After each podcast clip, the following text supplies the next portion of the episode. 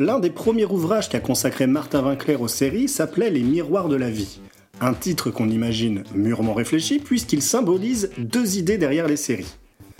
D'un côté, il y a l'objet, à l'époque c'était le téléviseur, aujourd'hui on pourrait l'étendre aux écrans sous toutes leurs formes, ordinateur, tablette, smartphone, car ces surfaces, lorsqu'elles sont éteintes, sont réfléchissantes, sorte de miroirs que l'on retrouve dans nos espaces personnels et qui renvoient notre propre image du quotidien.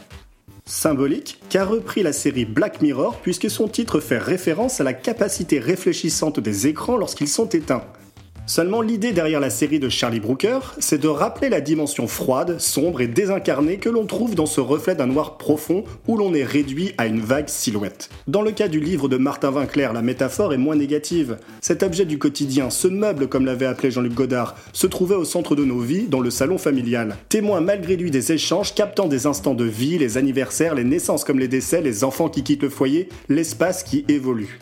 Aujourd'hui, c'est même un objet qui nous accompagne et ne nous quitte plus, toujours dans notre poche, capable de répondre à n'importe quel besoin. L'autre symbole du miroir de la vie, ce sont les séries elles-mêmes, bien sûr. De par leur diffusion séquencée leur durée étirée, elles accompagnent nos existences.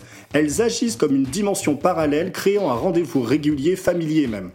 Certains personnages deviennent des amis, un entourage que l'on aime retrouver, dans lequel on investit du temps et des émotions.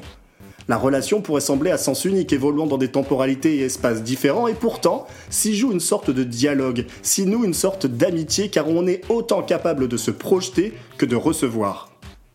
Évidemment, certaines séries se prêtent plus à ce genre de relation et d'investissement.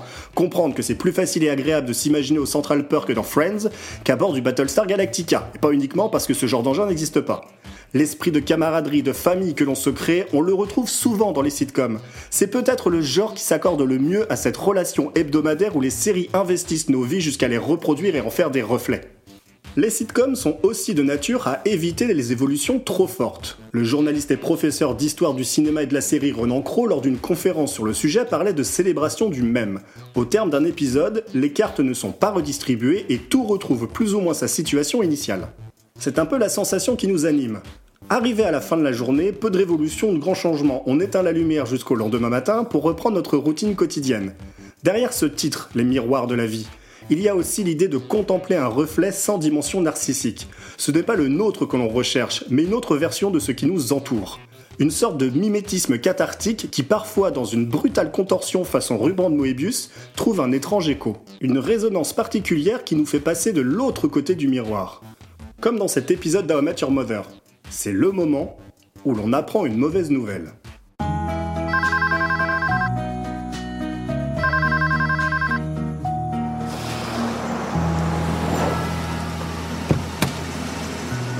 You're here! Oh my god! I love you so much, can you believe it? Marshall. Something's happened. Um, your father, he had a heart attack. He didn't make it.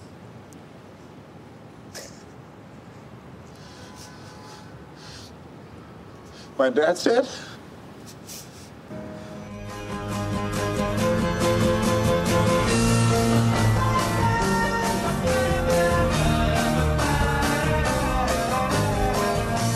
Saison 6, épisode 13. A posteriori, on se dit qu'on aurait dû le voir venir. Marshall a passé l'épisode à douter sur sa capacité à devenir père. Lui et Lily ont du mal à avoir un enfant et font appel à un spécialiste. Après des tests positifs concernant Lily, forcément les doutes retombent sur Marshall. Et avec la peur de devoir l'annoncer à son père avec qui il se dit tout, pourvu que ce soit des bonnes nouvelles.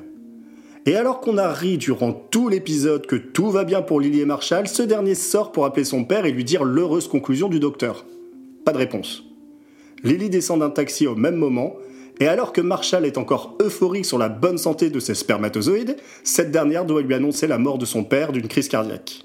Les bonnes sitcoms sont bien sûr celles qui nous font rire. Mais quand on passe autant de temps avec ces personnages que l'on rit avec eux, les moments plus tristes, voire dramatiques, ont toujours un sursaut d'intensité. Tout est décuplé, plus fort, plus triste, plus douloureux.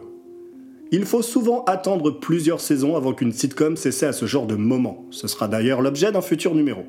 S'il était fait mention en introduction de ce fameux effet miroir des séries, de cette capacité à s'immiscer dans nos vies jusqu'à en devenir ce reflet, c'est pour une raison plus personnelle.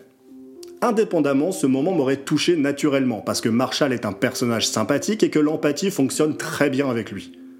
Mais peut-être pas au point de le retenir, d'en garder un souvenir aussi fort, qu'il soit aussi signifiant. L'art, qu'il s'exprime dans un musée, une salle de cinéma, dans des écouteurs, sur du papier ou sur un écran, est autant une expérience collective qu'individuelle. Il y a l'œuvre qui s'inscrit dans l'histoire, on en discute et on la partage, et il y a l'œuvre qui nous parle intimement. Cet épisode d'How I Your Mother, diffusé en janvier 2011, succède de peu à la mort de mon père, alors que j'étais en train de le devenir. Les circonstances étaient différentes, mais l'effet, la précocité fut la même. Pendant quelques secondes, j'étais à la place de Marshall.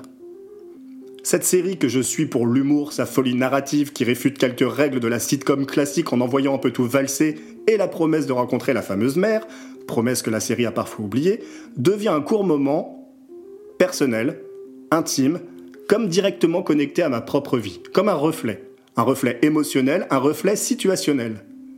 La douleur de Marshall, je la connais, je suis en train de la vivre. Lui et moi, à cet instant, on est une même personne. Il est là le miroir, le miroir de ma vie. Dans cette série, à cet instant. Sérendipité dramatique, aussi improbable que ça puisse paraître.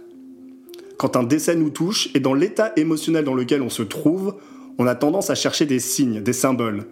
On se plonge dans des choses qui nous font du bien et qui résonnent avec nous. C'est une démarche volontaire et salutaire.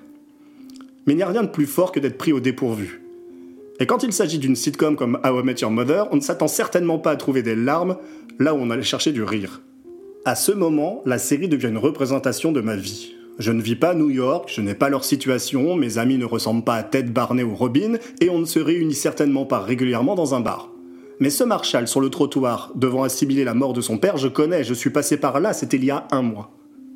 Il y a un rapport intime qui se crée, je sais par quoi il va passer, je sais ce qu'il va endurer. La scène n'aura duré que quelques secondes, elle aura probablement coupé le souffle et le rire de beaucoup de gens. Mais pour moi, et certainement pour d'autres, elle aura été un peu plus intense, un peu plus forte, et un peu plus triste aussi. C'est le moment où l'on cesse de rigoler.